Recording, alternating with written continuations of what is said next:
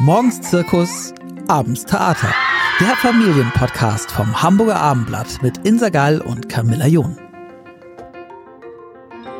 Hallo und herzlich willkommen zu unserem Hamburger Abendblatt Familienpodcast. Heute habe ich, ich bin Camilla John, ich habe heute Tina Tappehorn zu Gast.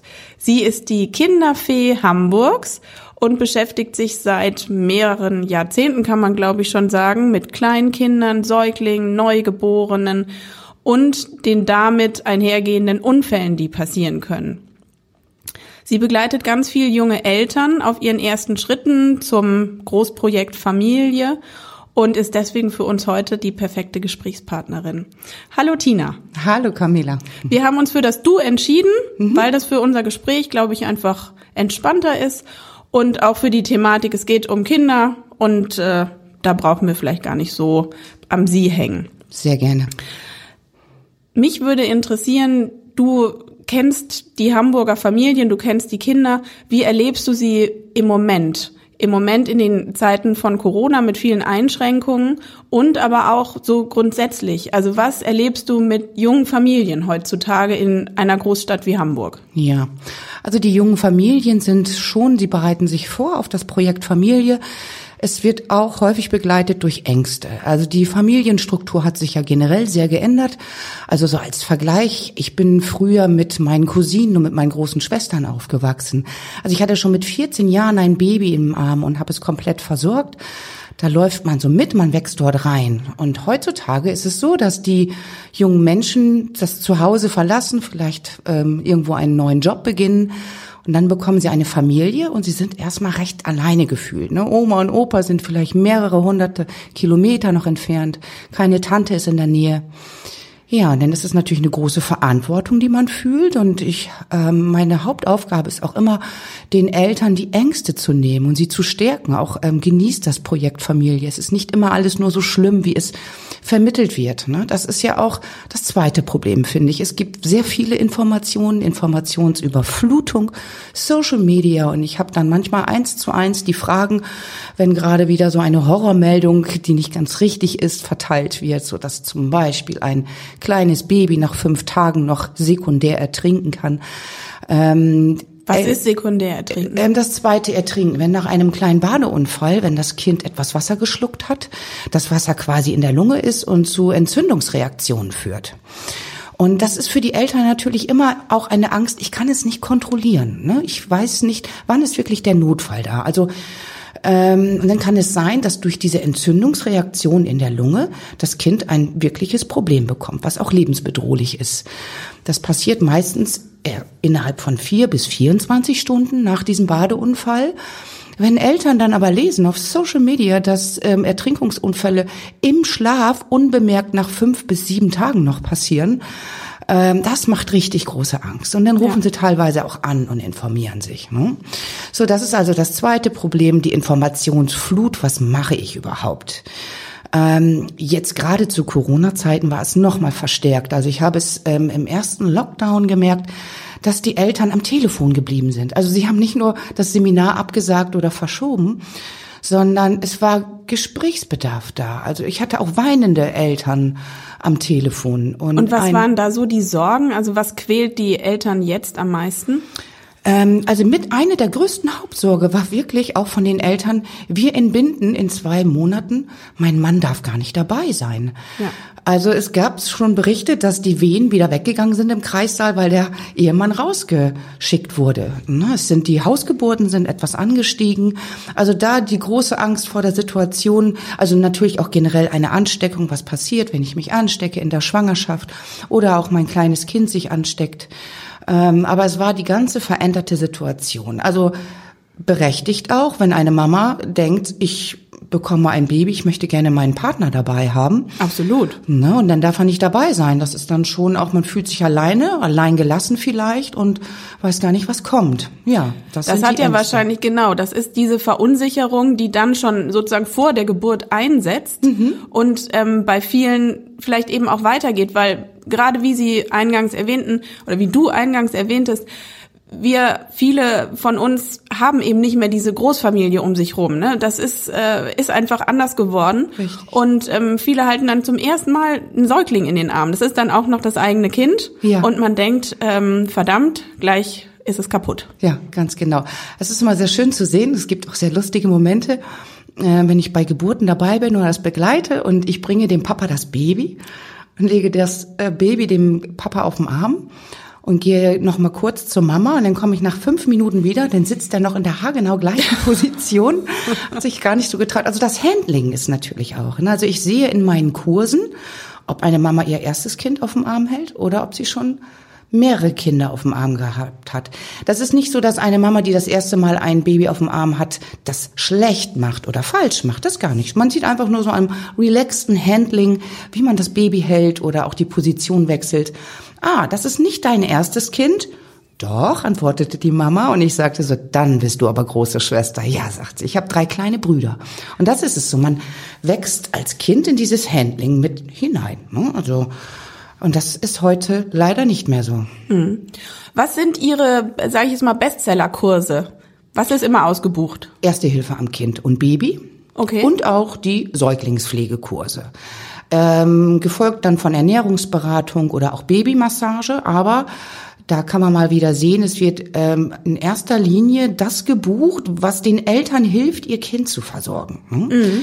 Ähm, gerade wenn man mit einem Neugeborenen nach Hause geht. So, man hat ganz viel gelesen, ein Baby ist sehr klein, dann wissen viele Eltern auch, ein Neugeborenes hat eigentlich eine sehr kritische Phase. Also wenn man mal äh, die Bedrohung für einen Menschen betrachtet, in so einer Kurve ist es wirklich um die Geburt herum, die ersten vier Wochen danach, und dann flacht die Kurve auch ab. Was kann denn passieren in dieser gefährlichen Zeit? Ja, also ein Neugeborenes muss natürlich lernen, sich anzupassen und zu regulieren. Das heißt vor allen Dingen die lebenswichtigen Körperfunktionen. Lebenswichtige Körperfunktionen ist jetzt nicht nur in die Windel machen und laut schreien und trinken, sondern es ähm, bedeutet auch ganz einfach Atmen, Kreislauf, Ausscheidung, Stoffwechsel. Und man achtet ja auch mal sehr darauf, also zum Beispiel direkt nach der Geburt äh, muss ein Kind immer erst einmal Urin ablassen und auch in die Hose machen, bevor es nach Hause darf. Also damit einmal festgestellt wird oder auch nach einer Hausgeburt macht es dann ja die Hebamme, dass sie einmal schaut, so, ist die Anpassungszeit gut und schafft es das Kind, atmet das Kind regelmäßig. Und das bedeutet auch viele Ängste. Also so eine Grundurangst bei Eltern ist, ich habe Angst, dass mein Kind nachts erstickt, dass es einfach aufhört zu atmen. Hm? Man hört ja auch von Sachen wie dem plötzlichen Kindstod oder wie Sie vorhin sagten, man liest Geschichten, oft sind es ja auch dann irgendwie aufgebauschte Horrormeldungen, aber man kriegt sie nicht aus dem Kopf. Richtig, ganz genau. Und ähm, ich habe festgestellt, es gibt in diesem Bereich Medizin oder überhaupt auch Anleitung für Eltern. Es gibt tolle Angebote, es gibt aber auch sehr kritische Angebote. Ähm, Okay. Also es gibt zum Beispiel einen Bereich, wo Eltern gerne einen Blog lesen und es gibt viele Blogger, die keine Grundausbildung haben, aber teilweise über Ernährung schreiben und über Medizin schreiben. Gefährlich. Es, ja, gefährlich. Teilweise richtig mit falschen Bildern dazu, zum Beispiel auch wenn man ähm, bei einem kleinen Kind den Fremdkörper wieder lösen möchte, wenn das Kind etwas eingeatmet hat beim Essen. Ja. Da gibt es ja zum Beispiel diesen Schulterschlag, der sehr bekannt ist, wo man fünf kräftige Schläge zwischen den Schulterblättern am oberen Rücken durchführt.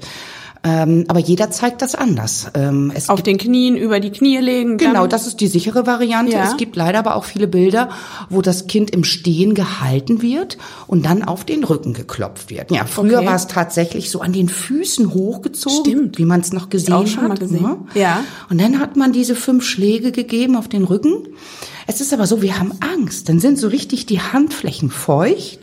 Und dann rutscht das Kind ganz leicht aus den Händen. Also es war wirklich vor 20 Jahren hat man schon gesagt, wir möchten diesen Griff ändern, weil jedes zweite Kind nach diesem Schulterschlag noch mit einer Kopfverletzung in die Klinik gekommen ist. Hm? So, und da muss man halt immer gucken, wer unterrichtet, wer gibt mir die richtigen Informationen. Und da gibt es Unterschiede, auch bei den Hebammen. Können Sie uns denn mal sagen, was sind denn so die, sage ich jetzt mal, gängigsten Unfälle, die mit Babys und Säuglingen überhaupt passieren können in diesem Alter? Ja, also das ist ähm, erstmal sehr abhängig vom Bewegungsradius. Ähm, nehmen wir mal die ersten oder das erste Lebensjahr. Da ist ein Baby sehr klein, vor allen Dingen in den ersten Monaten. Es krabbelt noch nicht, es bewegt sich noch nicht.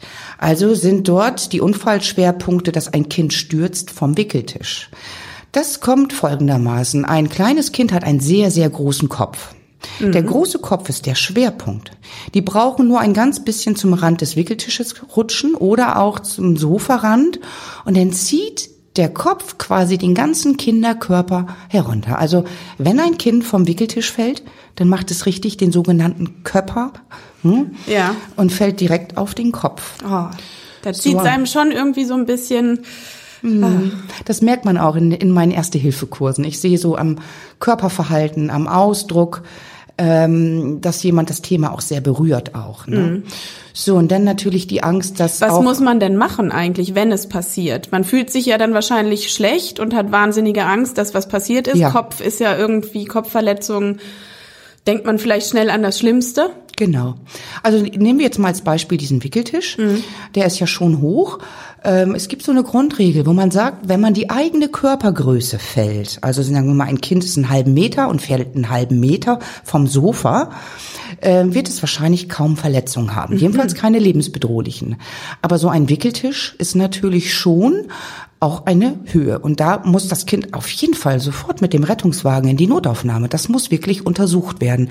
Also da sind auch Schädelverletzungen nicht selten. Hm? Da muss man ähm, dann auf Nummer sicher. Genau. Was würde man als erstes machen? Also nicht gleich zum Kind hingehen und es schütteln. Also es sind manchmal so Überreaktionen in der Angst. Mein Kind ist gestürzt und hat sich nicht gleich bewegt oder geredet. Und habe ich es hochgenommen, geschüttelt. Und in dem Moment dachte ich schon, oh nein, das ist bestimmt nicht richtig. Jetzt kommen noch weitere Verletzungen dazu. Das ist dann so eine Überreaktion. Ich trainiere auch mit meinen Eltern im Kurs erstmal mal tief Luft zu holen, richtig bis zum Bauchnabel einatmen, genau, dann die Luft anhalten, langsam rauslassen, die Ausatmung. Und dann ist man etwas beruhigter. Dann geht man direkt zum Kind hin. Ansprechen, anfassen, berühren, gucken, ob eine Reaktion da ist.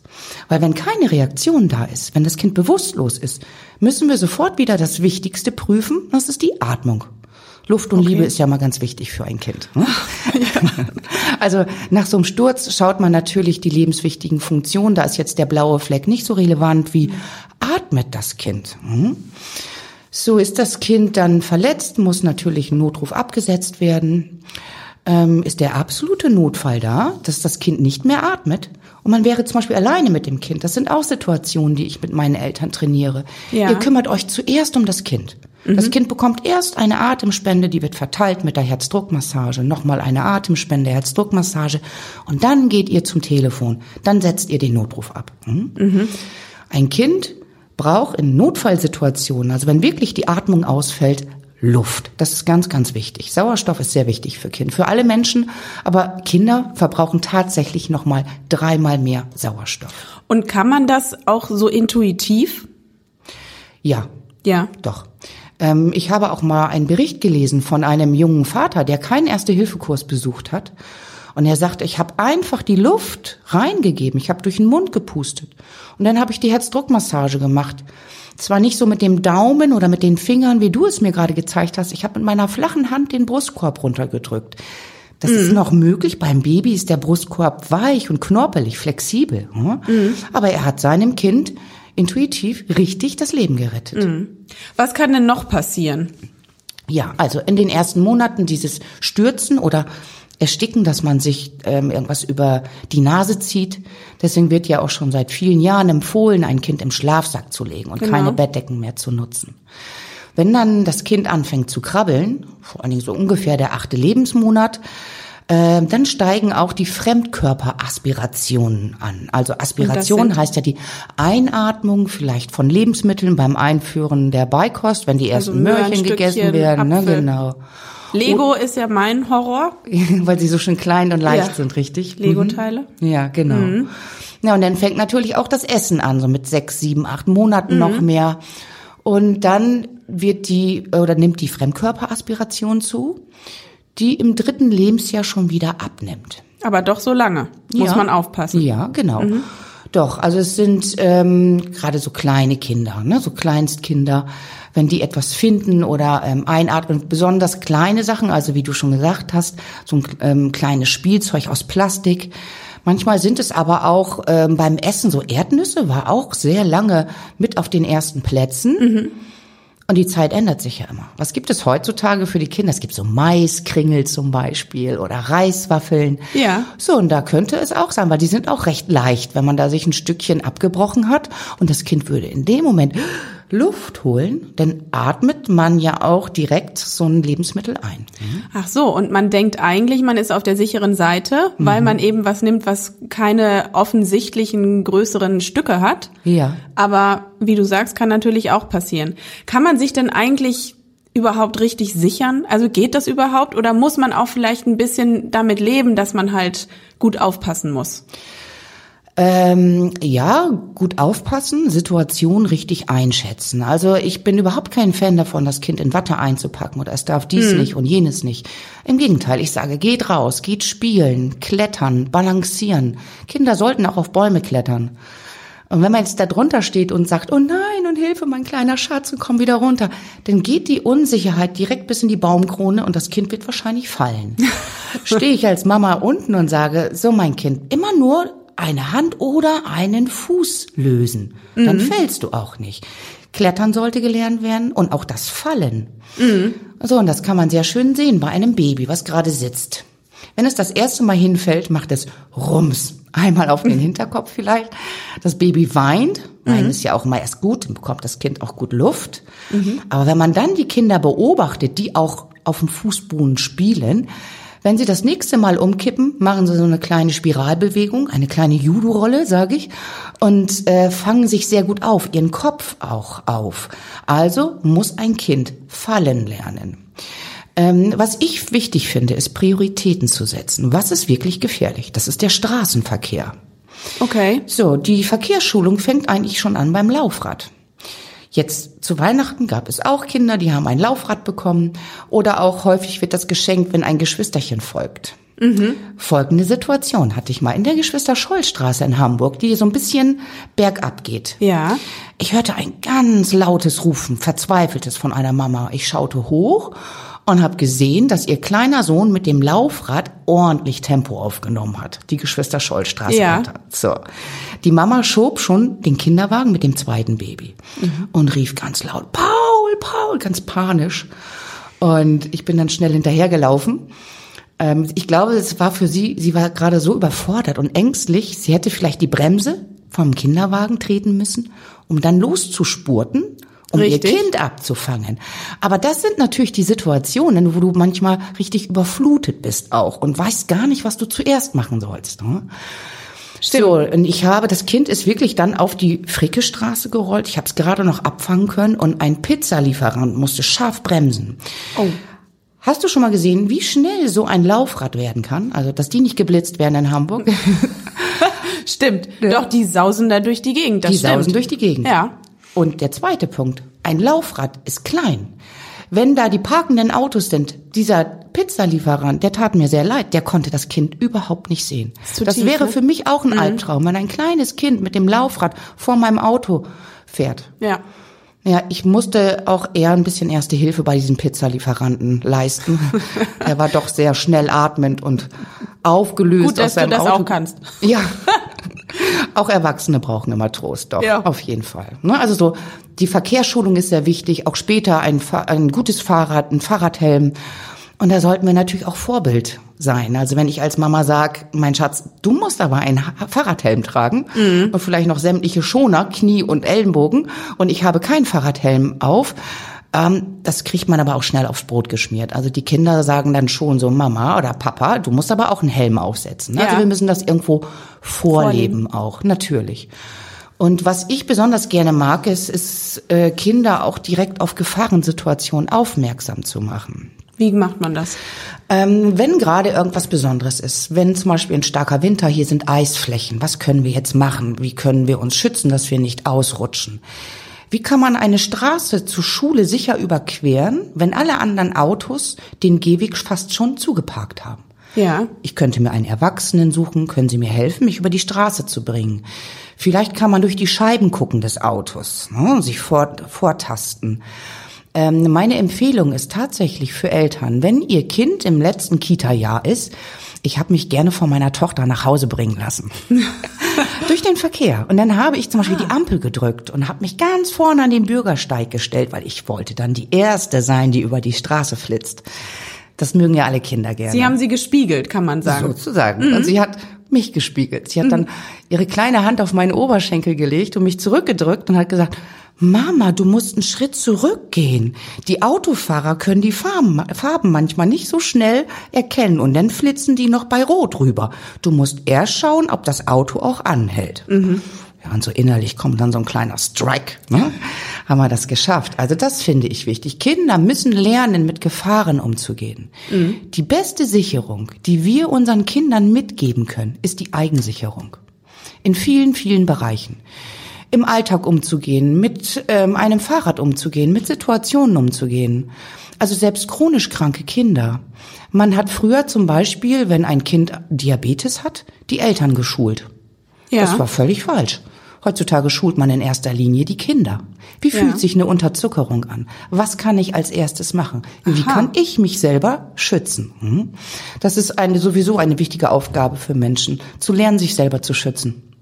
Ich glaube, es ist vielleicht auch ein bisschen das Thema, dass ähm, Eltern denken, sie können noch nicht abgeben. Also sie können vielleicht noch nicht diese Verantwortung dem Kind auferlegen. Zu sagen, du musst eigentlich schon einschätzen können, kannst du noch über die Straße gehen? Bist du unterzuckert?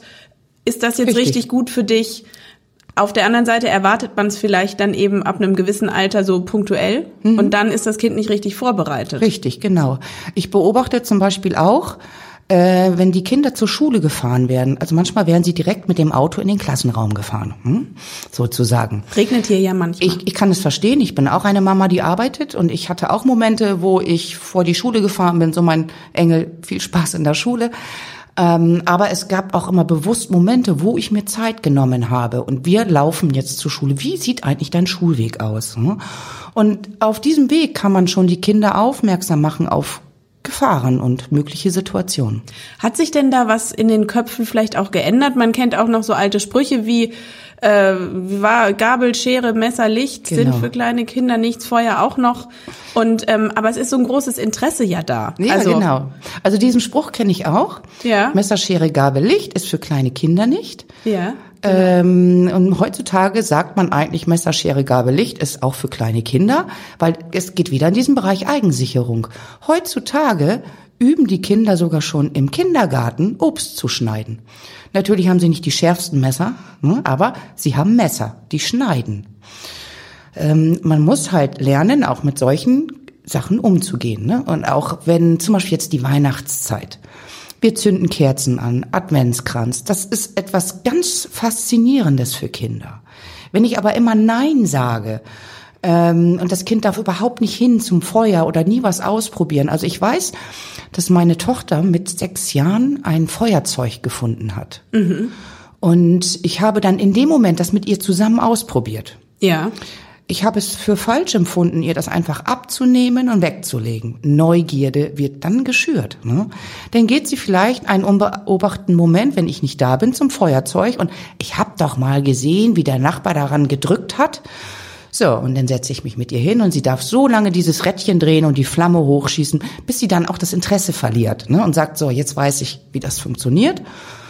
Und dann sagt man natürlich auch, da musst du vorsichtig sein. Ne? Das darfst du nicht alleine machen, da muss ein Erwachsener bei sein, weil Feuer kann sich auch schnell ausbreiten. Erleben Sie eigentlich einen Unterschied zwischen Jungs und Mädchen? Man sagt ja immer so ein bisschen lapidar, bei den Mädchen geht es schneller, bis sich was verfestigt hat. Die müssen vielleicht nur irgendwo einmal runterfallen, Jungs müssen das drei, viermal machen.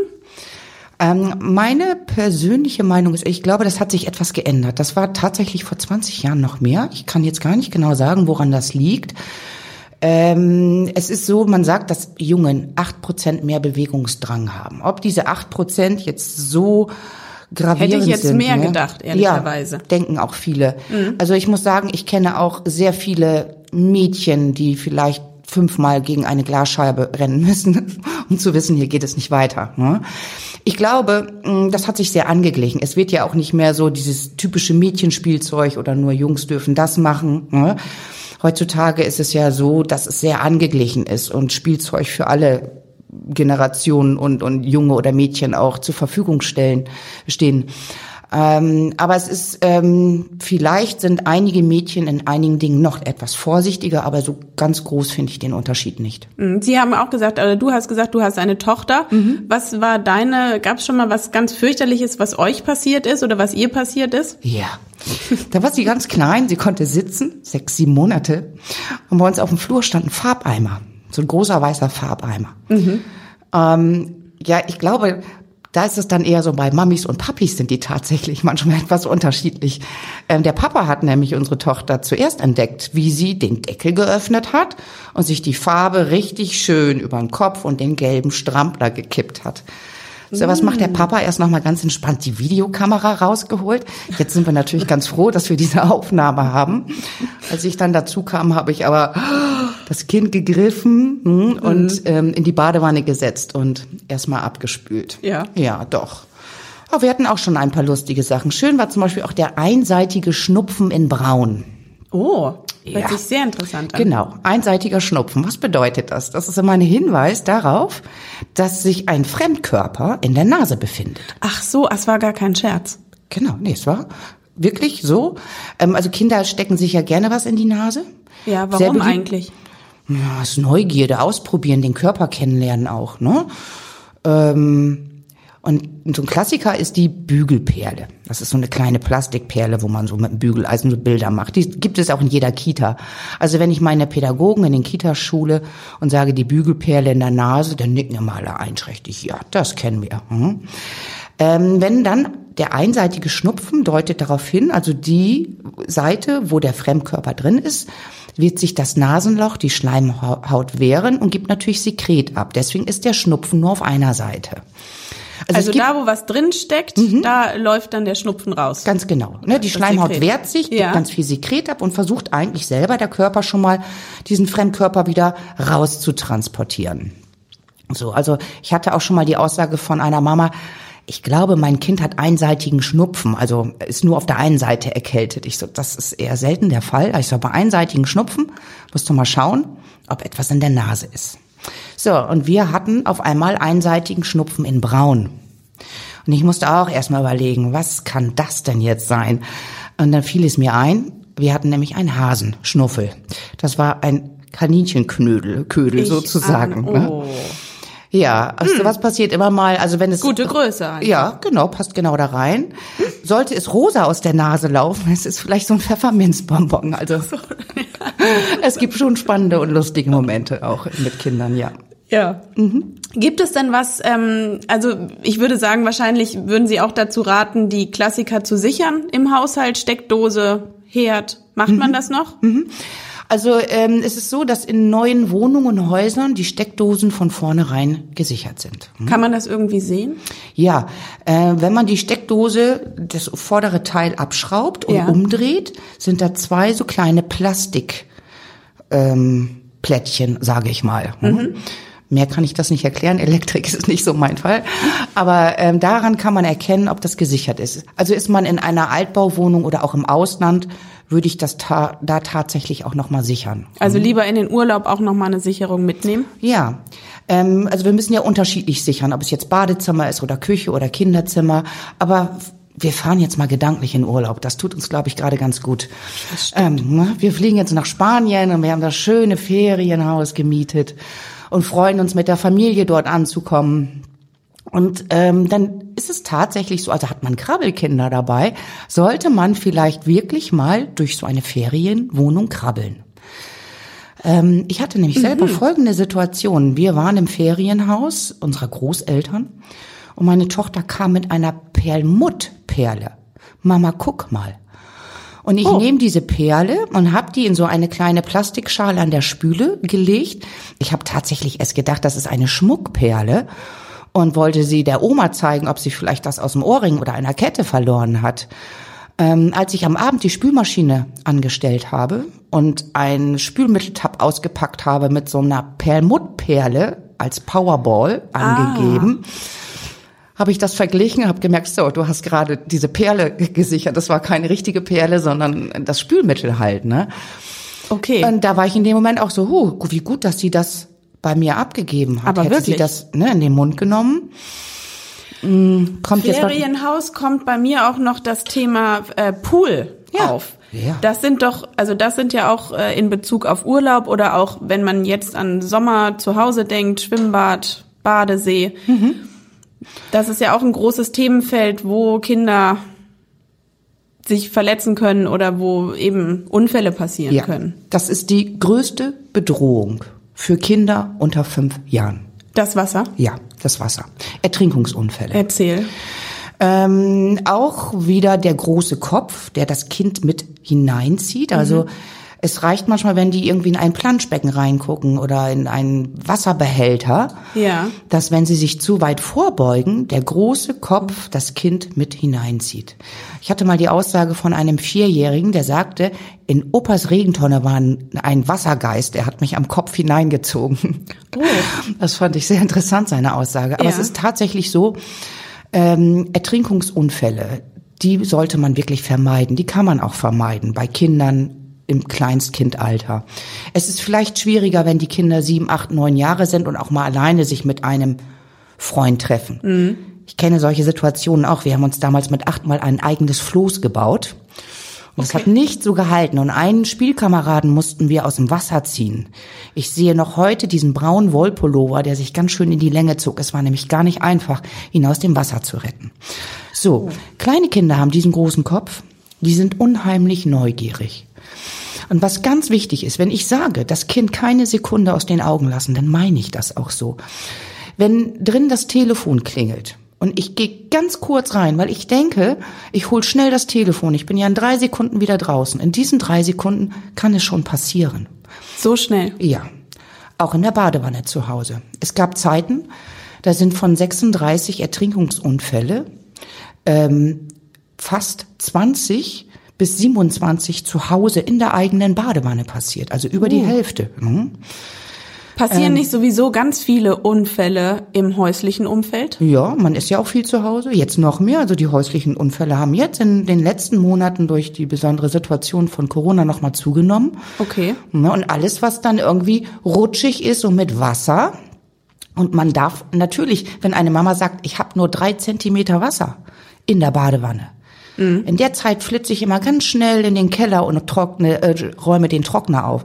Denn es ist so, wo ich immer tief Luft hole und sage, das darf man nicht machen. Selbst wenn du fünf Meter auf den Flur gehst, das Telefon klingelt. Also meine Empfehlung ist, das Telefon zu ignorieren, wenn ich das Kind bade. Denn kann ich dabei. das Badezeit. Das ist Badezeit. Das ist ja, Ja. auch schön. Also ich gucke lieber einem badenden Kind zu, als mit irgendjemandem abends noch zu telefonieren.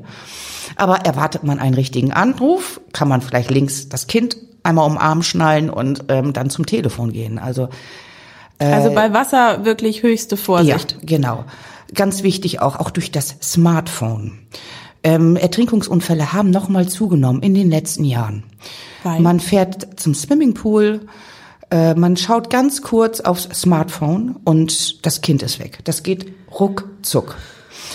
Äh, Die Bademeister berichten das auch. In den letzten Jahren ist fast unsere Hauptaufgabe, wieder verlorene Kinder einzusammeln und zu den Eltern zu bringen. Und das geht ja auch leider nicht immer gut aus. Ne? Nein, das ist wirklich ganz, ganz wichtig. Also bitte, liebe Eltern und auch Betreuer, wenn ihr mit euren Schwimm Kindern schwimmen geht und ihr guckt einmal kurz aufs Handy, natürlich prüft man mal eine Nachricht, haltet das Kind fest oder auf dem Arm in dem Moment. Ne?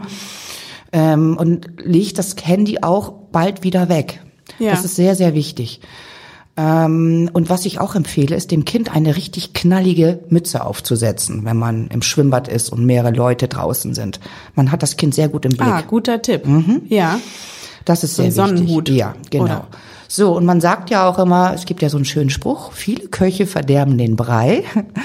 Gehe ich jetzt mit fünf Freundinnen und unseren Kindern schwimmen und ich müsste mal ganz kurz was zu essen holen oder zur Toilette, würde ich niemals sagen, könnt ihr mal alle auf mein Kind aufpassen? Dann würde ich sagen, du, Camila, schaust Ja. bitte auf meine Tochter. Ich Direkt bin fünf ansprechen. Minuten, genau, direkte Ansprache. Hm? Dann hast du das Kind auch ganz anders im Blick. Das ist ganz wichtig. Also bei. Ertrinkungsunfällen bin ich streng. Da darf ein Kind niemals alleine gelassen werden, auch nicht für ein paar Sekunden. Da hat man das Kind immer im Blick und man sollte nicht nur das Smartphone in der Hand halten. Also lieber das Planschbecken am Abend im Garten auch einmal umkippen und sagen, das Wasser machen wir morgen neu rein, Ja. als dass man es stehen lässt und eben vielleicht ist die Terrassentür doch noch auf oder auf dem Balkon. Ja, richtig. Und Ist auch gut, das Wasser sollte ja auch regelmäßig gewechselt werden. Ne? Die Kinder spielen da drin. Wenn es dann warm ist, kann das ja auch dann, also wenn man so ein Planschbecken das Wasser mehrere Tage drin lässt, äh, kann das auch zu Magen-Darm-Problemen führen. Also Keime, Stimmt die sich entwickeln. Ne? Dann hat das Kind vielleicht irgendwann Durchfall. Und so habe ich dann zwei Fliegen mit einer Klappe. Das Wasser habe ich gewechselt und gesäubert und ich habe diese Gefahr gebannt. Ja. ab wann würdest du denn sagen, sind Kinder so aus dem Gröbsten raus? Also wann kann man sich als Eltern vielleicht mal ein bisschen zurücklehnen? Ja, man sagt, also ähm, Zahlen sind immer schwierig. Ich mache das abhängig von vielen anderen Faktoren auch. Ne? Aber man sagt so ungefähr, das ist ja auch eine Richtung, mit zwölf Jahren hat ein Kind das volle Gefahrenbewusstsein erreicht. Ach, erst. Ja, erst mit zwölf. Mit zwölf hat es die ungefähr die körperlichen Funktionen und Voraussetzungen, sich besser aufzufangen und abzufangen. Die, die Entwicklung des Kindes ist so weit, dass es Gefahrensituationen erkennen und einschätzen kann und Lösungen finden kann. Ähm, ich kenne aber auch Menschen, die sind Mitte 20 und da ist das Gefahrenbewusstsein noch nicht so ausgeprägt. Also es ist schon auch immer noch sehr individuell, das muss man schon sagen. Aber ungefähr ab dem zwölften Lebensjahr. Das hört sich für mich so ein bisschen so an, als ob ähm, es vielleicht doch noch zu gefährlich ist, äh, Grundschüler mit dem Fahrrad alleine zur Schule zu lassen.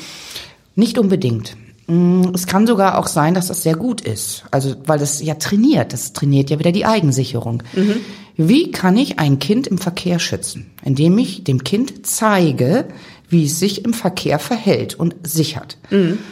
Ähm, wenn ich, wie gesagt, das Kind jeden Tag mit dem Auto in den Klassenraum fahre, lernt es das nicht. Aber wenn ich mit meinem Kind den Schulweg trainiere, Ja. hier gehst du lang und ich laufe mit als Mama. Und dann irgendwann, so habe ich das auch gemacht. Ich so, heute darfst du alleine in die Kita fahren. Ein ganz stolzes Kind mit leuchtenden Augen. So, Fahrradhelm auf, aufs Fahrrad gesetzt. Ich guck um die Ecke, das Kind fährt los. Ich habe natürlich die Jacke angezogen. Ich bin auch noch hinterhergelaufen, das erste Mal. Hab gesehen und war sehr stolz, wie, wie toll sie das macht, wie sicher sie das macht. Und da lernt sie mehr, als wenn ich sie jeden Tag begleite. Mhm. Aber das muss man halt, wie ist der Schulweg? Wie lang ist der Schulweg? Was sind da für Gefahren? Wie weit ist mein Kind selber oder in welchen, in welcher Phase befindet es sich jetzt gerade? Habe ich ein Kind, was sehr unkonzentriert ist, sich sehr schnell ablenkt, dann muss ich sicherlich auch noch warten, bis ich es alleine auf dem Schulweg lasse, natürlich. Vielleicht schlägt das so ein bisschen den Bogen zu unserem Eingang, nämlich das Bauchgefühl, dass man diese Unsicherheit, die eben vielleicht entsteht, wenn man plötzlich sein erstes neugeborenes Baby im Arm hält, die zieht sich ja dann so ein bisschen weiter durch. Es ist alles neu, es ist alles das erste Mal. Ja. Ähm, ist das vielleicht noch so ein grundsätzliches, so ein Appell oder vielleicht ein Tipp von dir oder aus deiner Erfahrung kannst du sagen, hey Eltern, hört mal auch ein bisschen in euch rein, nicht immer nur ähm, Instagram checken, was ist da gerade wieder irgendwie für eine Meldung, sondern es geht auch anders. Genau. Ähm, also wenn ich mal das ganz kurz zusammenfasse, zu mir kommen die Eltern in ein Seminar, Säuglingspflege oder Erste Hilfe. Sie sind noch sehr angespannt. Das sieht man an der Körperhaltung. Sie bringen vielleicht sogar ihre eigene Flipchart mit, also ihr Stift und, und Zettelchen und schreiben alles auf und fragen und fragen. Und ich muss die wirklich ganz strukturiert durch diesen Kurs leiten. Ich muss ganz viele Ängste nehmen. Ähm, und dann merke ich so nach, irgendwann wird der Stift weggelegt, dann haben sie sich hingesetzt und dann hören sie mir zu. Und dann komme ich wirklich an so einen Punkt, wo ich auch ganz tolle Themen mit den Eltern besprechen kann. Ähm, zum Ende des Seminars ist es mir ganz wichtig, dahin zu gehen, schaut mal, was ihr gelernt habt. Guck doch mal, wie gut du das kannst und wie gut du das Kind jetzt gehalten hast oder diese Puppe zum Üben, wie gut du die Beatmung durchgeführt hast. Trau dir das zu. Dann holen die Eltern mal tief Luft. Man hört auch an der Atmung sofort, ob sie entspannter sind, setzen sich hin, haben einen glücklichen Gesichtsausdruck oder zufrieden, könnte man sagen. Ja, und meine Schlussworte würde ich auch jeden Eltern immer wieder mitgeben, ist zwei Sachen müsst ihr mir versprechen. Immer auf euer Bauchgefühl hören. Euer Bauchgefühl ist gut. Und ein Bauchgefühl darf auch mal daneben liegen. Ne? Wenn ihr in der Notaufnahme seid und der Arzt sagt, nein, das war jetzt doch nicht das Erbrechen nach einer Kopfverletzung, sondern das Kind hat nur eine Magen-Darm-Infektion, ist das trotzdem der richtige Weg. Man hat es dann ja auch gut abgeklärt. Und das Zweite, worum ich die Eltern bitte, ist, lasst euch niemals eure Elternkompetenz nehmen. Mhm. Ihr seid die Eltern. Es sind eure Kinder. Keiner kennt diese Kinder so gut wie ihr. Lasst euch diese Kompetenz nicht nehmen. Nicht von einem Weißkittel oder Blaukittel oder sonst wen, auch nicht von der Kinderfee. Aber das ist ganz wichtig, ähm, ja. dass die Eltern wieder zu sich finden, auf sich hören und sich das zutrauen. Tina, ganz vielen Dank. Das ist ein super Schlusswort und ich glaube, das hilft vorbei? uns allen. Ist schon vorbei. ja, dann bedanke ich mich. Vielen Dank. Bis bald. Bis bald. Weitere Podcasts vom Hamburger Abendblatt finden Sie unter abendblatt.de slash podcast.